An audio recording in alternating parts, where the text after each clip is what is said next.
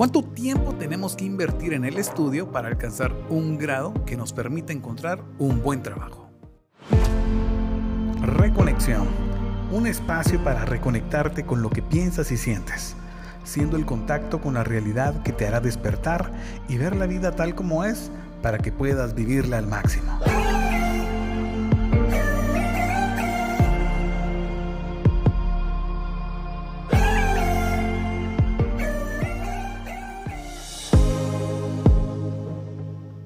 Hola reconectados, mi nombre es Guillermo Gerardo y crecí con la idea de estudiar y ser el mejor para conseguir un buen trabajo. Hola, mi nombre es Luis Montúfar y toda mi primaria creí que estaba estudiando en una escuela que parecía casi correccional, vamos. Fíjate que durante nuestra vida vamos realizando acciones o actos sin siquiera cuestionar si existe otra forma de hacer las cosas. Creo que nos ha pasado. Así es, eh, hay un documental de unos monos que meten al primer grupo y les ponen unas bananas o bananos y cuando lo quieren agarrar eh, les echan un balde de agua y los demás monos se van fijando y entonces lo va intentando otro y le hacen lo mismo, entonces lo van condicionando. Y pero cada vez, cada día van sacando a un mono entonces al final los monos solo van a través de la observación dándose cuenta de lo que sucede. Replicando lo mismo. Replicando lo mismo, pero como van metiendo monos nuevos, ya ni les están echando agua, sino que ellos ya no se acercan a arrancar la, banana. Al final quedan todos los monos que son nuevos, que no recibieron ni, agua, ni el agua ni nada, pero ya están condicionados y muchas veces así es como nos pasa. Decías al inicio que habías estudiado en una escuela o colegio, pero al final el sistema o la metodología es, es la misma como una especie de, escuela militar, con reglas y castigos. Ah, Y si te contara los castigos, lo que teníamos en nosotros. Sí, la pregunta es, ¿por qué estudiamos? Vamos a ver, ¿cuál es la gana de que lo metan a uno al colegio tan chiquito? Vamos? O la otra es, ¿por qué trabajamos? ¿Existirá otra forma de amar? Durante esta serie de tres episodios vamos a tratar de desmentir estos mitos con los que hemos estado creciendo. Queremos iniciar con, esta frase del autor Anthony de Melo que él nos dice en su libro Despierta, el concepto no es la realidad. Eh, cuando la leí por primera vez no mucho la comprendí. Sin embargo, él, pone este ejemplo que lo pueden hacer ahí nuestros reconectados. Eh, igual Luisco trae a tu mente. Yo ahorita que venía pasé y miré un árbol, entonces trae a tu mente y dibuja un árbol.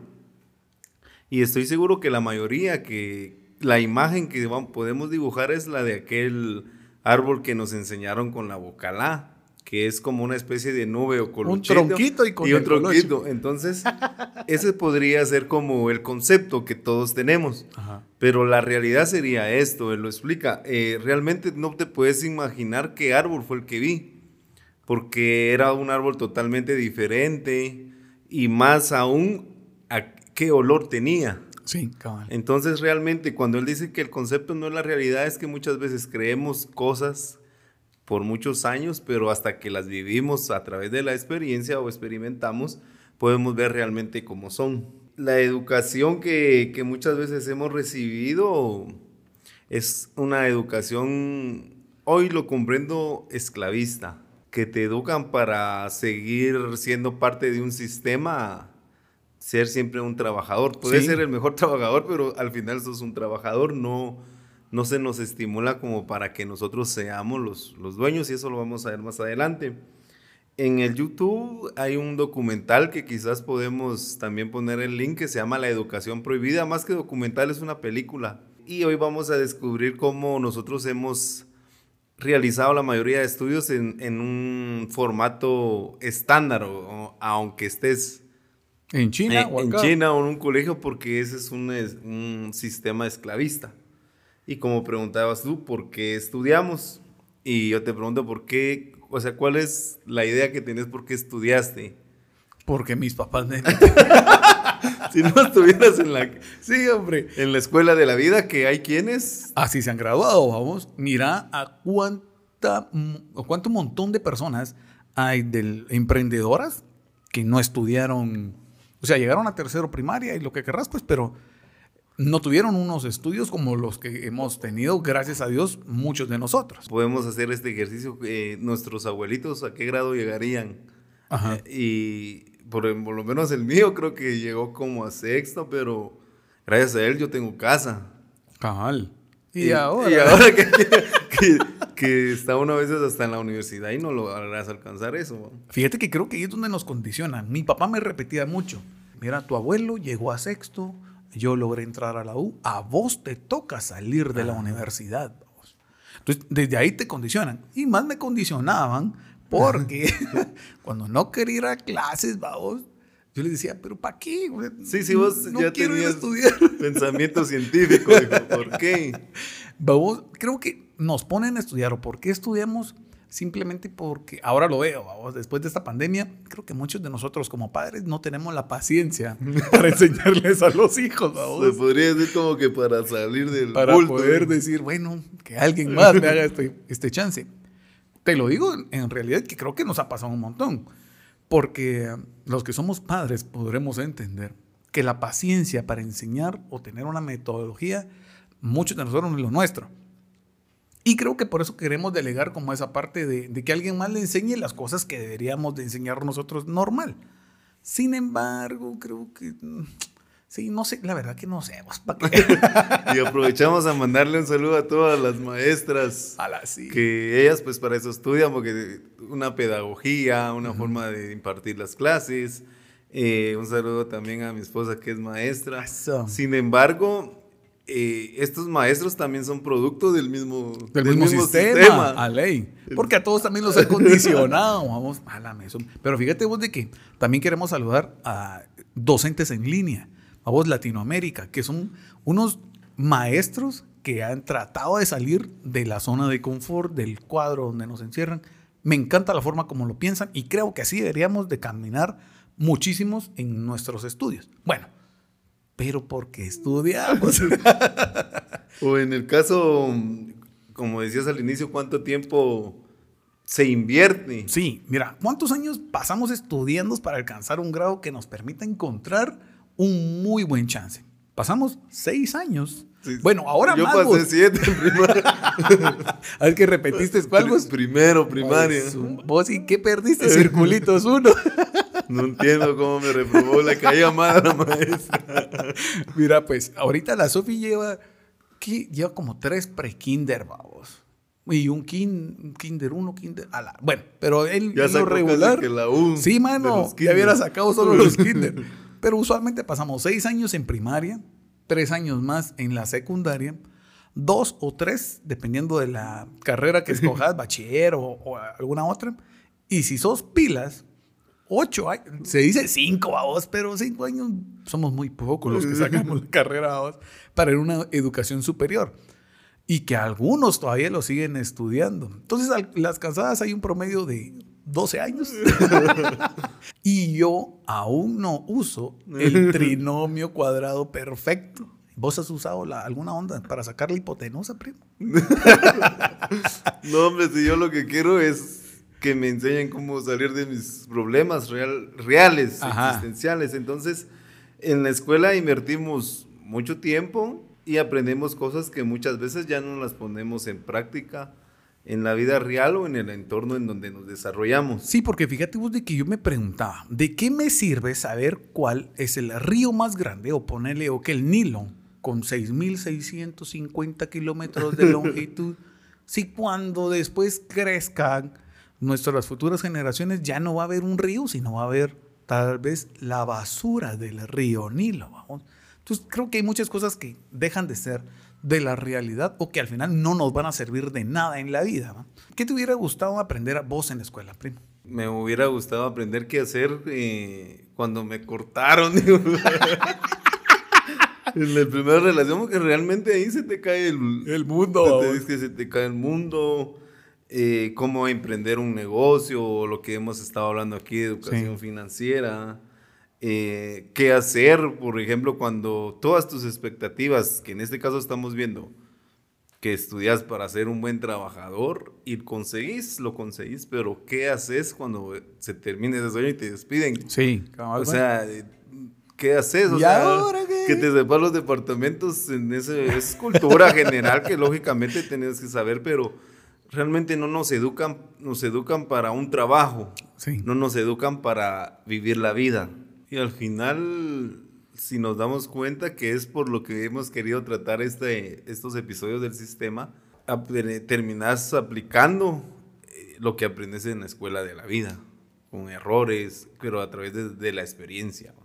Y experiencia yuca, vamos, porque a veces nos toca meter las patas y bien metidas. Creo que nos ha tocado a todos. Existen, no sé si sabías, yo hasta que vi ese documental, eh, miré que existían varios tipos de, de Metodología. de metodología o escuelas, pero la mayoría hemos estado en la escuela tradicional. Sí, creo que es la- el tipo de formación, por ser pública y gratuita, es esta que regala el Estado. vamos. Y a veces no está regalada, diría mi Ya no mamá, tanto. que sería, pongámosle la escuela tradicional. Y se basa en un modelo centrado en el profesor. El maestro es quien da la información a los alumnos para que estos se la memoricen. Y yo tengo unas anécdotas de memorización, vos. Fíjate que cabal justamente ayer estábamos hablando con unos amigos que yo me aprendí las tablas de multiplicar, la número 7 para ser exactos, hasta en sexto, vamos. Y porque la maestra Elsa, maestra si me estás escuchando, vos nos hacía, nos dijo, bueno, esta fila, les voy a preguntar la tabla del 7. Y de una vez vos ponías la mano como en puñito, porque si no le dabas la respuesta correcta, reglazo. el reglazo, vamos. Y yo ahí pedí la sabiduría de lo alto, vos. Y yo, Padre Espíritu Santo que mira, vos, a la madre, vos. Estuvo horrible, una tensión, el sudar frío, porque es más cuestión de memorización que de que vos te lo, lo aprendas porque en algún momento de la vida te va a servir. O sea, que él tenga la capacidad de, de, De di- de di- de digerir. digerirla. Ajá. Porque se basa más en la memorización, en la copia. Cada alumno está sentado en su escritorio, vamos, y se basa más en ser pasivo que activo, vamos. Bueno, pasivo y activo en cuestiones de estudio, Ah, vamos, sí, sí, agarre sí, la buena onda. En esto también se establecen modelos de disciplina más conservadora y se piden tareas a diario. Vos, y no miras. Bueno, vamos, voy a contar rápido. Dale. Les quiero contar de que en, en el tiempo, yo estudié en la famosa escuela Casa Central en la zona 1, no tenían fotocopiadora, sino tenían una cosa de madera de tamaño oficio con una cosa con gelatina, vamos. Gelatina era lo que tenía arriba, no de comer. La onda es de que la maestra sacaba una copia de, lo que, de las tareas que nos quería hacer, le echaba como tinta a ese dito, se llamaba, le ponía la hoja, lo dejaba reposar unos 10 minutos y después empezaba, vamos, ponía la- Como un tipo sello. era una fotocopia, vamos. O sea, metía ya después las hojas, le pasaban la mano y salía la fotocopia, vamos. Y fa, volvía a meter. y- la onda era que como la tinta que como que bajaba como a la media hora y rácata, otra hoja de trabajo, mano. Yo venía de ahí con cuatro o cinco hojas de trabajo por día. Yo sí quedé, pero mega traumado. Por eso digo yo que yo sentía que si era una correccional y eso que estaban pagando mis papás. de gaviotas. Pero era lo que hablamos de que la escuela tradicional, su sistema es ese. Es una persona, en este caso el maestro o maestra, quien da la, dirige qué se hace y a memorizar y tareas. Quiere que te que ingrese el conocimiento Ah, desde pura la pura repetición. repetición. El problema es que eso va creando, primero va creando mafias, ¿va? Porque Ajá. como dice, sale la ley y sale la trampa, ¿va? Entonces ya ahí es donde se inventó el famoso chivo o acordeón. Una calificación en teoría Te marcaba, determina tu, tu conocimiento. École. Si te iba mal y sacaba, yo en- todavía ya en la carrera de, de perito contador, porque no tuve maestros de contabilidad en tercero, ni en Hijo los dos años, yo repetí tercero básico también. no sé. Eh, cuando llegué a la carrera, en el primer, porque ahí eran semestres, saqué cinco puntos con y zona. A la grande a la voz, man. Y estaba estudiando para, Para contador. contador, entonces la maestra me dijo que, Que sí, tu de una vez me dedicara a, a otra cosa. De ahí más adelante pues tuve la oportunidad de pagar unos cursos en una escuela muy buena y famosa Lenro y ahí aprendí en tres meses toda la carrera. lo que no aprendiste. Pero desde la propia experiencia, era otra metodología. Porque vamos a hablar de algunos tipos de escuela. No es que queremos considerar un tipo de sistema muy bueno o malo, porque todos tienen su pro y su contra. ¿va? Porque creo que si no hubiéramos aprendido así a base de la repetición, tampoco nos, hubiera, nos supiéramos bien las tablas, vamos. Sí, el problema es que cuando la memoria te falle, te vas a bloquear. Sí. Y no vas a poder pasar a la siguiente pregunta. Ese es, ese es el inconveniente más grande a que vos formes un criterio. En la otra escuela que, que es muy conocida ahora más, eh, de hecho en la, no es, no es publicidad, pero en algunos jardines de, de la municipalidad están aplicando eh, la escuela Montessori. Una escuela Montessori es aquel centro educativo cuyo plan de estudio se basa en un método educativo desarrollado por María Montessori. Eh, es una pedagoga italiana, ¿verdad? El método se basa en estimular a los niños durante el periodo en el que su mente puede absor- absorber más fácilmente lo que los rodea, cosas que ocurren antes de los seis años. No sé si te recordás que para también cuando estábamos en la iglesia y que tu mamá trajo unos cursos de, llamamos de las de las escuelas de Montesión, zona 10. Pero para nosotros fue una nueva metodología porque aplicaban Completa. la comunicación completa, que usábamos todos los sentidos, ya no solo era aquí el predicador hablando, sino que usábamos... eh, Solo la introducción, ¿te acordás que uno tenía que entrar así de otra forma Sí. para iniciar nos el tema? vestíamos, nos disfrazábamos, hacíamos teatro, tenías contacto con el agua. Entonces, más o menos, eh, de hecho, el método Montessori es aprender a través de la propia experiencia.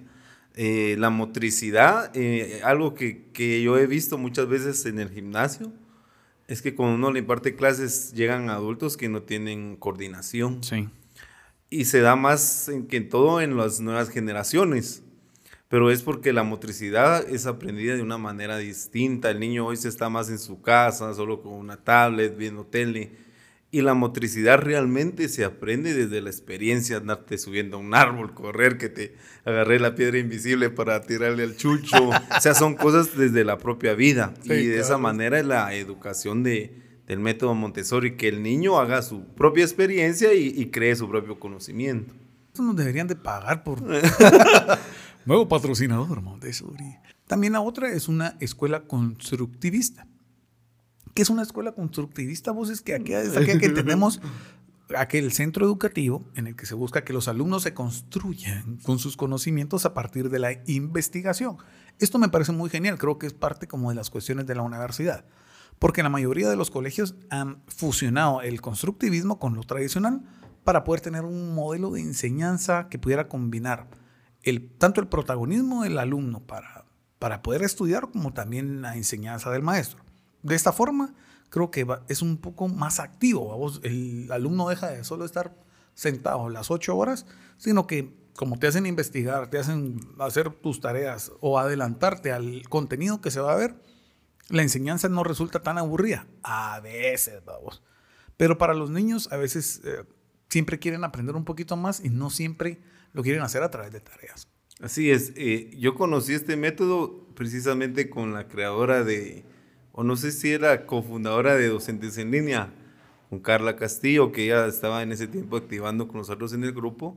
Y cuando empezamos a crear ciertos seguimientos, ella también estaba aprendiendo ya esta metodología y nos la trasladó a nosotros.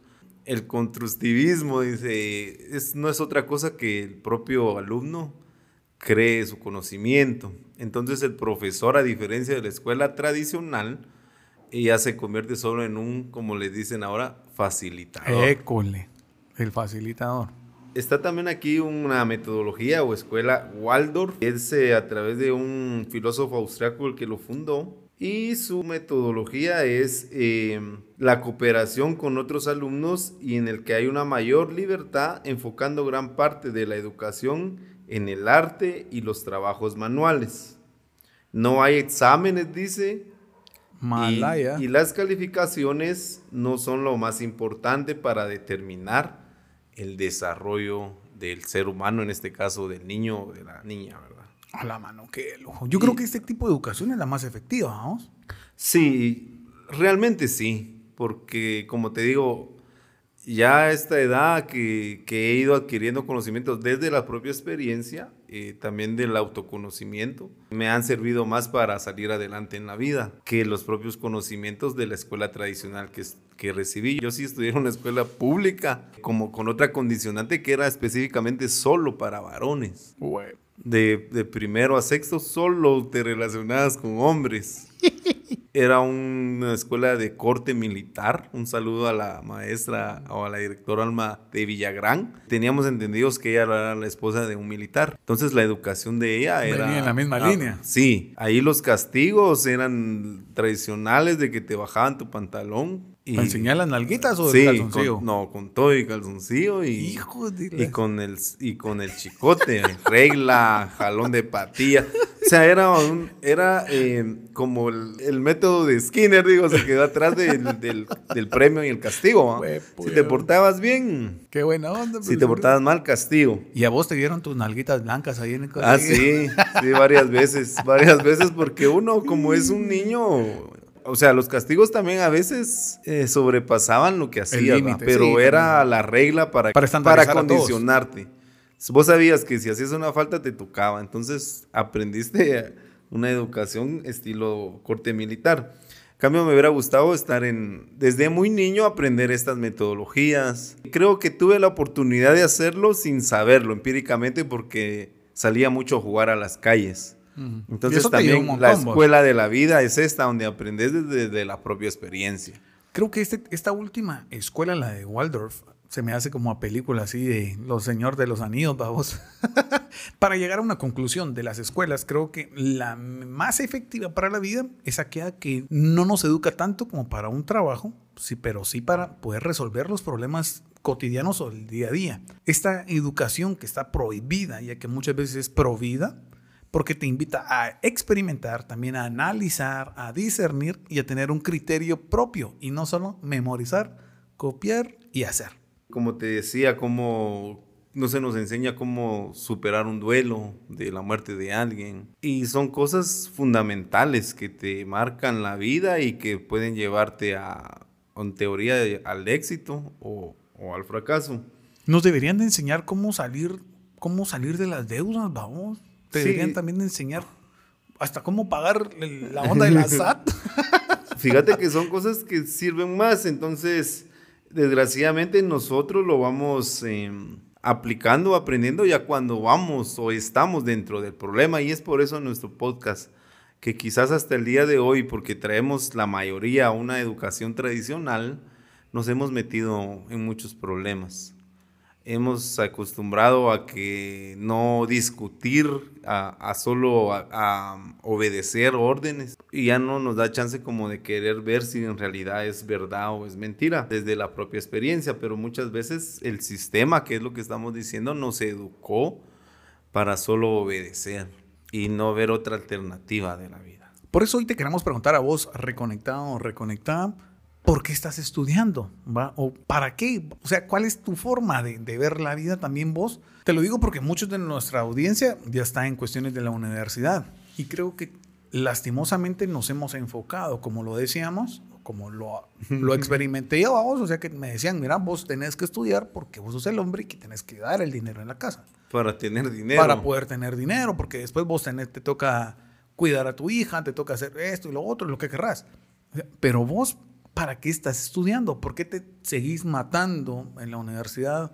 Ahora, ahora tal vez tenemos la posibilidad de hacerlo virtual, pero si te llevabas dos horas, como me tocaba a mí, dos horas en el tráfico de ida y después hora y media de regreso, más las tres horas que estaba en la universidad, ¿cuál es el rollo para poder esforzarse tanto pudiendo sacar o especializarte de otra forma para poder tener mejores beneficios? Sí, eh, creo que para todas las personas que ya están empezando sus estudios, los que ya están a mitad o los que ya están en el nivel superior, es hacerse la pregunta, ¿por qué?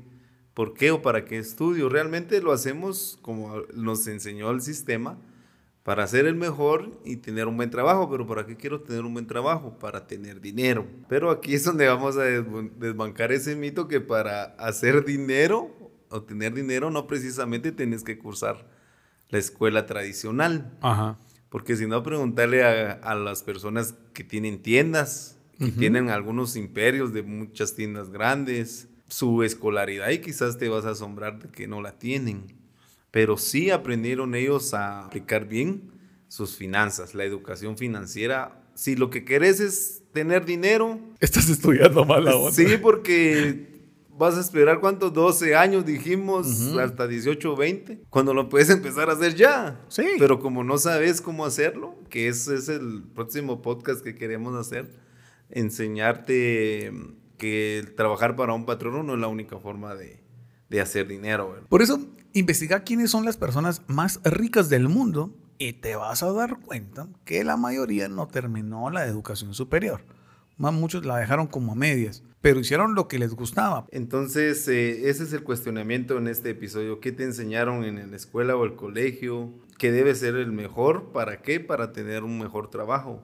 Pero nunca nos, nos enseñaron a, nos, a ser nosotros los que seamos los dueños de ese trabajo. Y ahorita en la pandemia se dio ese gran problema hay una gran tasa de, desempleo. De, de, desempleo a nivel mundial y nos centramos en nuestra Guatemala, en donde la mayoría que teníamos solo ese paradigma de ver la vida, de que estudié para trabajar y ganar dinero, pero se te quitó la fuente porque de tu trabajo, ¿qué haces ahora? En el libro de Padre Rico, Padre Pobre se nos enseña que, que muchas veces nuestro problema no es es mental lo que hemos estado hablando, los pensamientos son los que nos están condicionando. Condicionando, pero volvemos a lo mismo, porque se nos enseñó desde niños esa forma de ver la vida. El padre educado le aconseja trabajar para una corporación, en esta onda del padre rico y padre pobre, pero su padre rico le aconsejó ser el dueño de la corporación. Entonces, ¿cuál es la diferencia? Será la mentalidad y volvemos a lo mismo. Los pensamientos generan sentimientos, emociones y estos a su vez acciones. Sí, yo tengo eh, tres personas que no son como ejemplos de artistas, sino que son guatemaltecos. Bueno, dos guatemaltecos y un colombiano. Uno se llama Carlos Rosendo. Él es, él, si le preguntas, no fue el mejor estudiante. Era un estudiante ni promedio, sino que solo pérdidas y, y le pegaban mucho, pero él realmente hoy lo entiende que él realmente el estudio como tal no era su, su, rollo. su capacidad, porque la otra cosa que hace la escuela tradicional es que te quiere estandarizar y cada ser humano tiene diferencias, diferentes competencias, diferentes habilidades. El que vos seas bueno para las matemáticas no quiere decir que yo también deba de serlo. Ah, ley. pero la escuela tradicional así nos educa. Entonces, si vos fracasas en un área, en teoría fracasas en, todo. todo. Pero no es así la vida real. Entonces, él encontró su, su virtud o su lugar en, en, ser comerciante. Y hoy le va muy bien. Qué gallo. Eh, tengo otro primo que también eh, sí estudió, pero él vio que ahí no era una, lo que hablábamos, no era la mejor forma de hacer dinero. Entonces él, recuerdo que en aquellos años se metió a vender verduras, primero en un, en un pick-up, de ahí se consiguió contactar a hoteles. Para no hacerte el cuento largo, es la persona que hoy está con algo que se llama el Círculo Express, que es un busito. Órale, sí. Que, que parece, que bueno, es un supermercado. él, es, eh, él también lo logró y no precisamente guiado por la escuela tradicional, sino que él emprendió. Él es un emprendedor. Y esta otra persona es un colombiano que vino a Guatemala, que él traía los conocimientos y quizás no en un estudio a nivel intelectual como de la U, pero sí aprendió bien su trabajo y lo profesionalizó. Y él hoy tiene en Guatemala una marca de vidrio blindado que se llama Krieger Glass, que se está vendiendo muy bien. Pero si le preguntas, él también es, allá en su, en su país era un jovencito que viene de, de una, se puede decir, de una vida rural. ¿A qué vamos? A que sus pensamientos y salirte del sistema y cuestionarlo y, y decir, esto no es o sea, realmente si yo sigo aquí no voy a lograr lo que quiero, que en este caso era generar, va. Entonces se saltaron todos esos pasos, esos años de, porque todavía estuvieran estudiando en la U, y se animaron y perdieron el miedo y hoy en día ya están disfrutando en un menor plazo de tiempo los beneficios. Ojo que tampoco les estamos dando la, la pauta que se salgan de la U, muchacho, que le digas a tu mamá, mamá, mira, ya no quiero sacar el bachillerato, o que te vuelvas un profesional sino que lo que tratamos de hacer es de que si tu deseo es tener dinero per se, estudiar no es la única forma de hacerlo. De hecho, ese mito o paradigma es el que más años te va a quitar para lograr tu objetivo y quizá nunca lo logres. Si Kiyosaki nos dice, te puedes graduar con excelentes calificaciones, pero con una mentalidad y programación financiera correspondiente a una persona pobre. Es lo que decíamos. A veces somos los mejores, tenemos un nivel de IQ, de, un nivel intelectual muy alto, pero somos los trabajadores de una persona. Que no es malo, pero tú con esa capacidad podrías lograr aún más. Mira, bueno, como el resumen del podcast es de que queremos llegar a que la educación muchas veces nos ha condicionado a pensar de acuerdo a lo que el sistema quiere. nos convierte en un, como en casi robots, porque nos quieren hacer salir a todos iguales, o autómatas. Como bien lo decías, nosotros no queremos como que la gente diga ya no estudio, ya no, no. Queremos eh, encender esa chispita y que, que cuestiones el sistema en el cual estás dirigiendo tu vida, si es el correcto. Y quizás algunos dirán, ah, estos chavos son, son millonarios, digo. No, no somos millonarios también quizás porque mucho tiempo le creímos al sistema y nos dimos cuenta desde la realidad que no, no, era el mejor camino, ¿verdad? Si, como te decimos, si no tu vocación, sino tu, tu meta es hacer dinero, quizás la educación tradicional no es la mejor forma de conseguirlo, porque hay otras formas con menor tiempo, pero tienes que aprender también. O sea, no es que no estudies y no te profesionalices, sino que evalúes si lo que estás haciendo te va a llevar a tu objetivo. En lo personal, con el canal de Rediseñando Papá, eh, me dieron unos pincelazos de cómo hacer eh, la edición de videos y aunque tampoco soy como el mejor, he aprendido muchísimo de cuestiones de YouTube, he podido aprender eh, en tutoriales, en ese tipo de cuestiones que son a las que te queremos motivar. Vos si querés ser bueno en lo que haces, puedes estar estudiando tu estudio superior o tu diversificado o lo que estés estudiando y paralelamente poderte preparar de otra forma empírica que te ayude a darle un empujón a tus habilidades, porque eso, eso es lo que en realidad te va a hacer ser mejor persona y sobre todo ser vos feliz en la vida y, lograr alcanzar tus metas y tus objetivos. Así es, y nosotros pues te queremos agradecer y te queremos dejar este mensaje.